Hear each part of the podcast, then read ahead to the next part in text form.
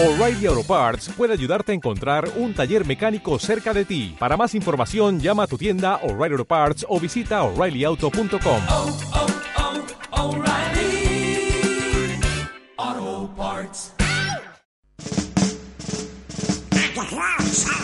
a formar a los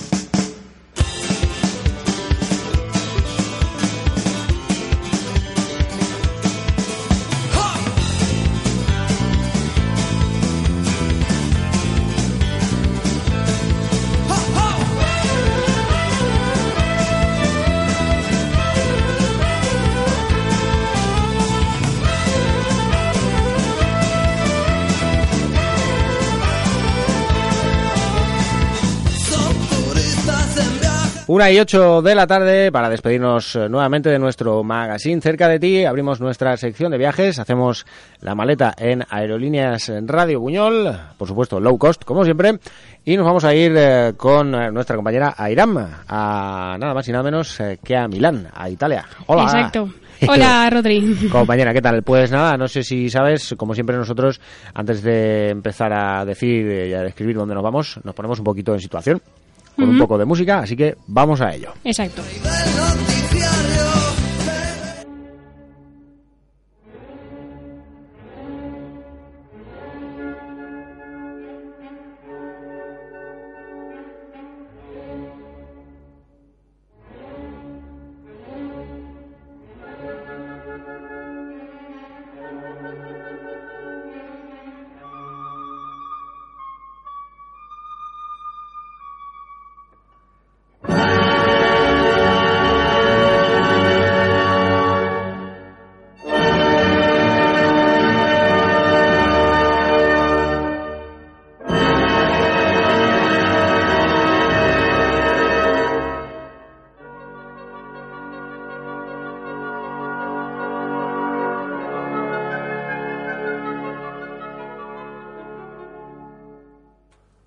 Pues estamos eh, escuchando a Giuseppe Verdi con eh, el Nabucco. Ni más ni menos. Aquí estamos. Bueno, pues comenzamos eh, hablando, como ha dicho Rodri, de Milán, Italia. Milán es la mayor ciudad de Italia septentrional y, de- y la segunda ciudad de Italia por población, capital de la ciudad metropolitana de Milán y de la región de Lombardía. Se encuentra ubicada en la llanura padana, una de las regiones más desarrolladas de Italia. Milán, como capital económica e industrial de Italia, tiene el aspecto y las características de una metrópolis moderna. Rascacielos, célebre el rascacielos Pirelli, con 127 metros de altura, construido en 1959, edificios de cristal y metal y grandes almacenes.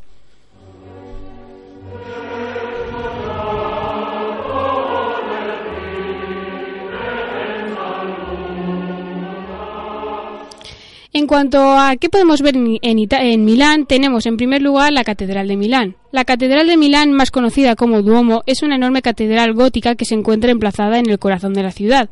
Con 157 metros de longitud y espacio para más de 40.000 personas en su interior, el Duomo de Milán es una de las catedrales católicas más grandes del mundo.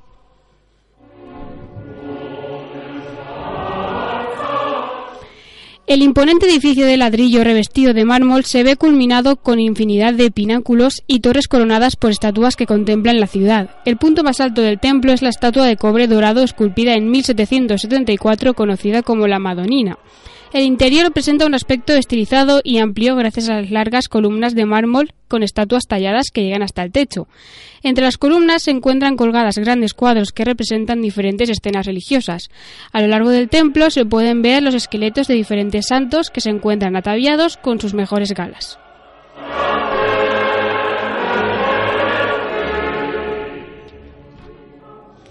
En una bóveda del techo situada tras el altar se guarda uno de los tesoros de la catedral, un clavo de la cruz de Cristo. El sábado más cercano, al 14 de septiembre, se saca el clavo del lugar en el que se guarda para que los fieles puedan admirarlo. La terraza de la parte superior de la catedral ocu- ocupa prácticamente toda la superficie del tejado y ofrece la posibilidad de pasear por las alturas mientras se contemplan las preciosas vistas de la ciudad. También resulta interesante la visión de los pináculos y las esculturas del tejado de cerca.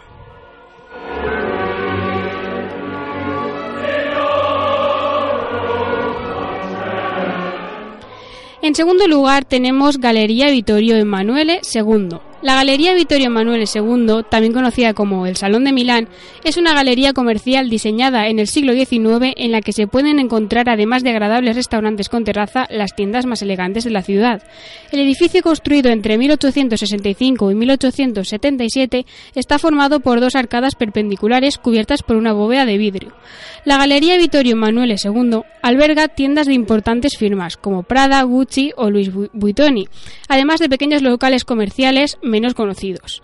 La galería acoge agradables restaurantes, entre los, entre los que se incluyen algunos de los establecimientos más antiguos de Milán, como es el caso del histórico Café Bifi, fundado en 1867.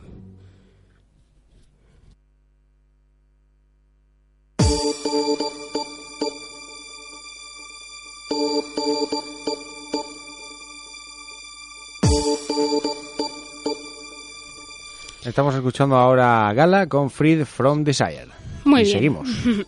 En tercer lugar, para las cosas que podemos ver en Milán, tenemos el Teatro a la Scala. El Teatro a la Scala es uno de los teatros de ópera más famosos del mundo. Su sobrio aspecto exterior envuelve una belleza antigua que no deja de sorprender a sus visitantes. Cuando un incendio destruyó el antiguo Teatro Ducal en 1776, el archiduque Fernando de Austria ordenó la construcción de uno nuevo.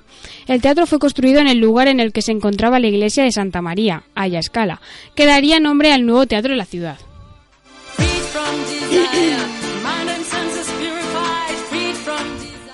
El teatro ha sido el lugar del estreno de importantes óperas a lo largo de la historia, como Otelo y Nabucco de Verdi o Madame Butterfly de Giacomo Puccini.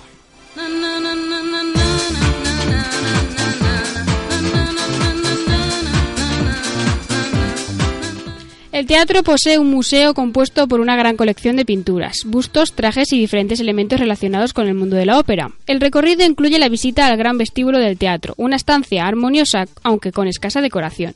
Después de esto es posible acceder a los pequeños palcos revestidos de terciopelo rojo desde que la alta sociedad contemplaba las grandes, al igual que hoy en día se, se continúa haciendo.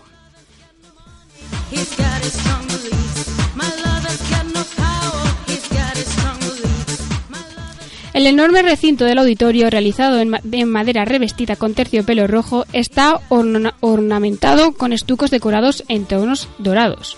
Coronado la escena se encuentra una enorme araña de cristal de Bohemia compuesta por 383 bombillas.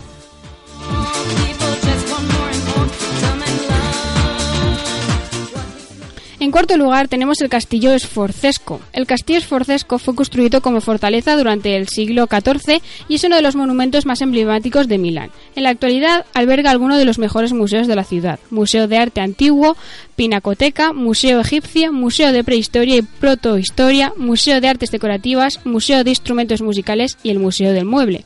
Si no estáis interesados en, visitar los museos, os recomendamos que entréis a conocer el extenso patio central del castillo, que se encuentra abierto al público de forma gratuita.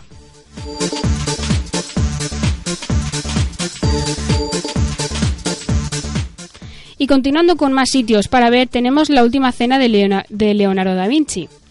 Es una de las pinturas más famosas del mundo. El mural original, creado entre 1495 y 1497, aún se puede contemplar en su primera ubicación, la pared del comedor del antiguo convento de los dominicos de Santa María de la Grazie.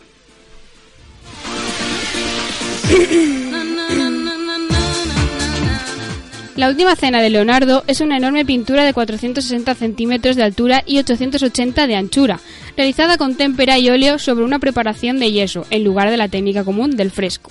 Para poder ver la pintura es necesario reservar la entrada con bastante antelación. Las visitas se realizan en pequeños grupos que entran cada 15 minutos, por lo que no se forman grandes aglomeraciones y resulta cómoda de ver.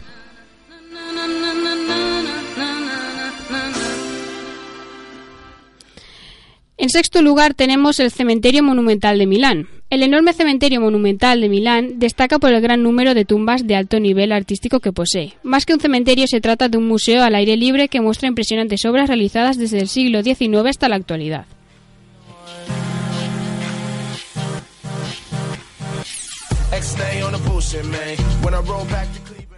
¿Qué estamos escuchando ahora, Rodri? Pues eh, estamos ahora con eh, Crookers y Kid Cudi con Embrace de Martian. eh, abrazar al marciano. Muy bien.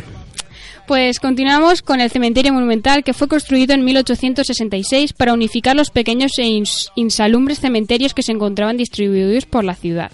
Con un terreno de más de 250.000 metros cuadrados, el cementerio contiene una amplia gama de esculturas italianas, templos griegos, obeliscos e incluso una versión a pequeña escala de la columna de Trajano. Entre las tumbas más llamativas se encuentra una especie de torre blanca, en la que se encuentra esculpida la vida de Jesús, perteneciente a la familia Bernocchi. Una curiosa pirámide pertenece a la familia Bruni y varias esculturas en representación de la última cena de la familia Campari.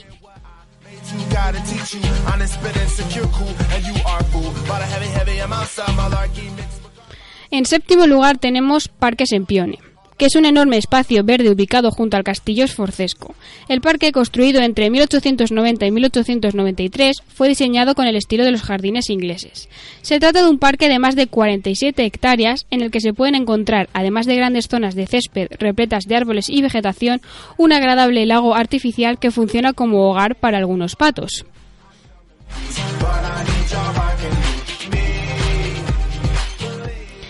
Además de cientos de especies de animales y vegetales, en el parque se encuentran algunas edificaciones interesantes, como por ejemplo la Trienal. La Fundación Trienal promueve el desarrollo de las artes y la arquitectura italiana de vanguardia.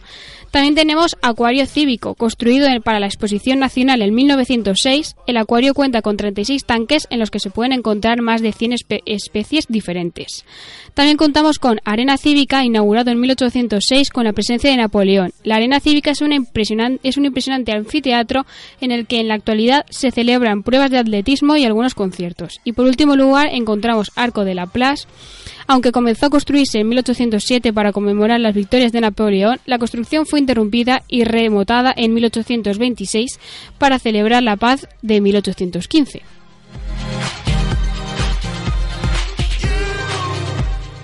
Y continuando con más sitios, tenemos Piazza Mercanti, que es una pintoresca plaza situada a escasa distancia del Duomo. Aunque durante la Edad Media la plaza constituía el centro comercial y gubernamental de Milán, en la actualidad se trata de un agradable rincón medieval en el que se pueden contemplar curiosos edificios. Esta plaza conserva el ambiente medieval de otros tiempos gracias a los curiosos edificios que la rodean, ya que continúan prácticamente intactos. Y hablando de algunos de estos, los más importantes son Pla- Palazzo de la Ragione, el, el imponente edificio del ladrillo rojizo del Palazzo de la Ragione fue inaugurado en 1233 para albergar las tribunales de la justicia de la ciudad. En la parte inferior tenía lugar el mercado diario de la ciudad.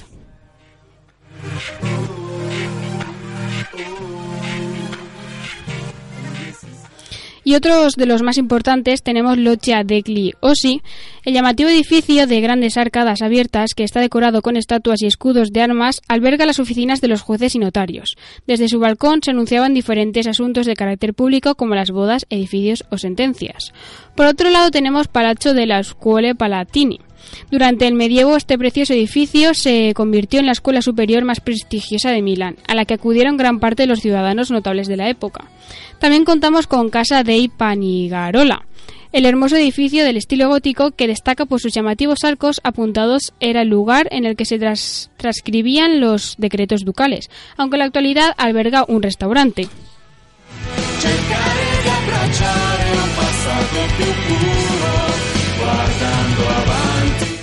Y acabando, dime, dime, Eh, No, Rodri. te iba a decir de lo que estábamos escuchando Ah, ahora. vale. Es el grupo Lacuna Coil, que debo decir que me encanta, por cierto. Ah, Muy bien.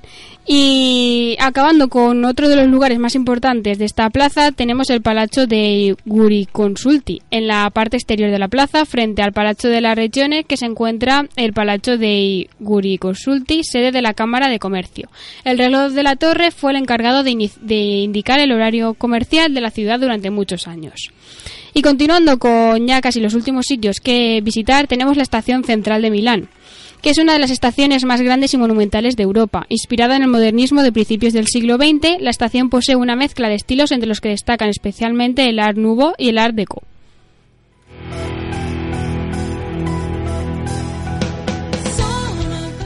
Las enormes cúpulas de acero y cristal de esta estación dan cobijo a 24 plataformas en las que tiene lugar un continuo ir y venir de los trenes que llevan hasta algunas de las principales capitales europeas, además de otras ciudades italianas que se ven representadas por los preciosos paneles de, de azulejos de las paredes.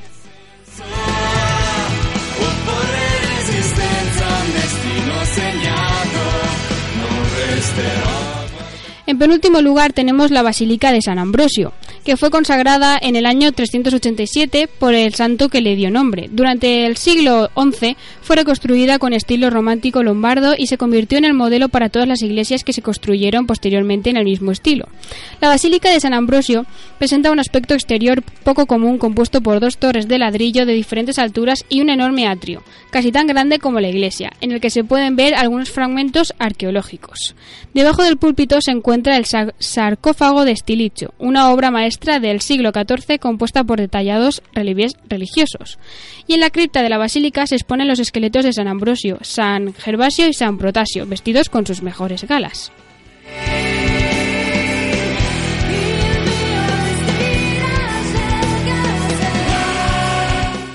Y así pues, en último lugar, eh, hablando de los lugares donde podemos visitar, tenemos la iglesia de San Bernardino Aleosa, que es un templo que se diferencia del resto debido a la extraña y macabra decoración de una de sus estancias, compuesta a base de huesos humanos. En 1145 se construyó un hospital cerca de la iglesia de Santo Estefano Maggiore. El cementerio de la iglesia se llenó en poco tiempo y tuvieron que construir una sala para recoger los huesos. Y en 1269 se construyó junto a esta sala la iglesia San Verdiano Aleosa.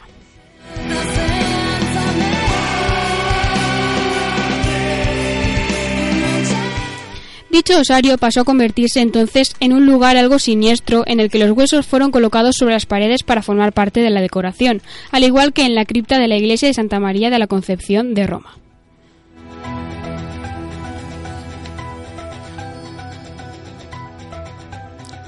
Y ya por último lugar, hablando como siempre de la gastronomía, tenemos eh, que es bastante meramente regional. Y como no es la excepción, la gastronomía de Milán cuenta con sus propias recetas, recetas e ingredientes, aunque Milán se ha visto influenciada por la gran cantidad de trabajadores del auge industrial, que la reviste de influencias de Sicilia y de la Toscana. Aún así, la cocina milanesa tiene su propio sabor distintivo.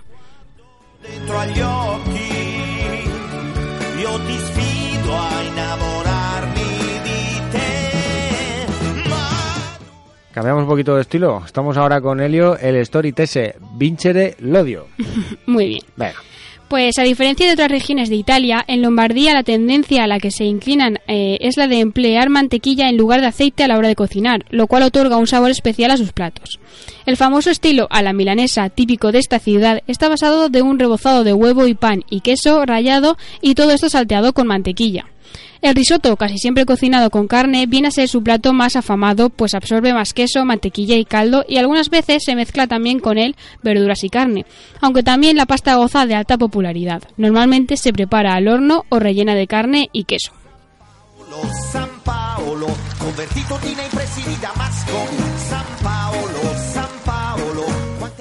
La mayor parte de los platos consisten en leche y crema, mantequilla y mascarpone, queso y ricota. Los milaneses tienen debilidad por los quesos, que en todas sus variedades son sabrosos y sazonados como por ejemplo el taleggio, stracchino, gorgonzola, incluso algunos se sirven en puddings, postres o cremas. Incluso a manera de curiosidad, también los nombres de algunas ciudades como Crema y Cremona recuerdan tipos de queso.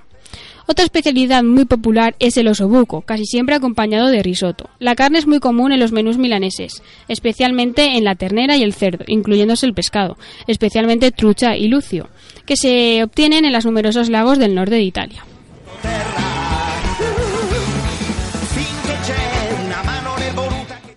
También están las pizzerías, que son bastante tradicionales en la ciudad, pues la preparación suele ser al horno de leña, otorgándoles un delicioso sabor ahumado a las pizzas. Algunos de estos restaurantes tienen manteles de papel como distintivo de la región para ser pintados con lápices que en el mismo local obsequian para entretenerse dibujando mientras espera por la pizza.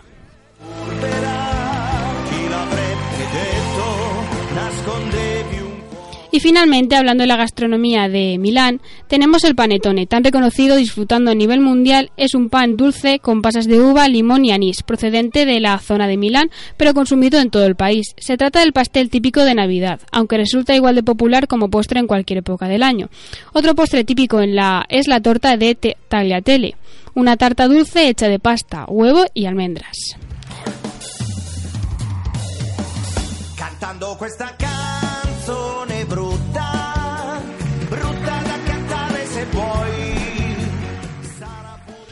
Y así pues hemos llegado al final de nuestro apartado de viajes hablando de Milán situado en Italia y acabaremos con una canción, ¿no, Rodri? Pues sí, vamos a despedirnos escuchando a Shiko Suono con un tema que se llama Iride. Muy bien. Gracias, Airam. Hasta la próxima. Igualmente, adiós.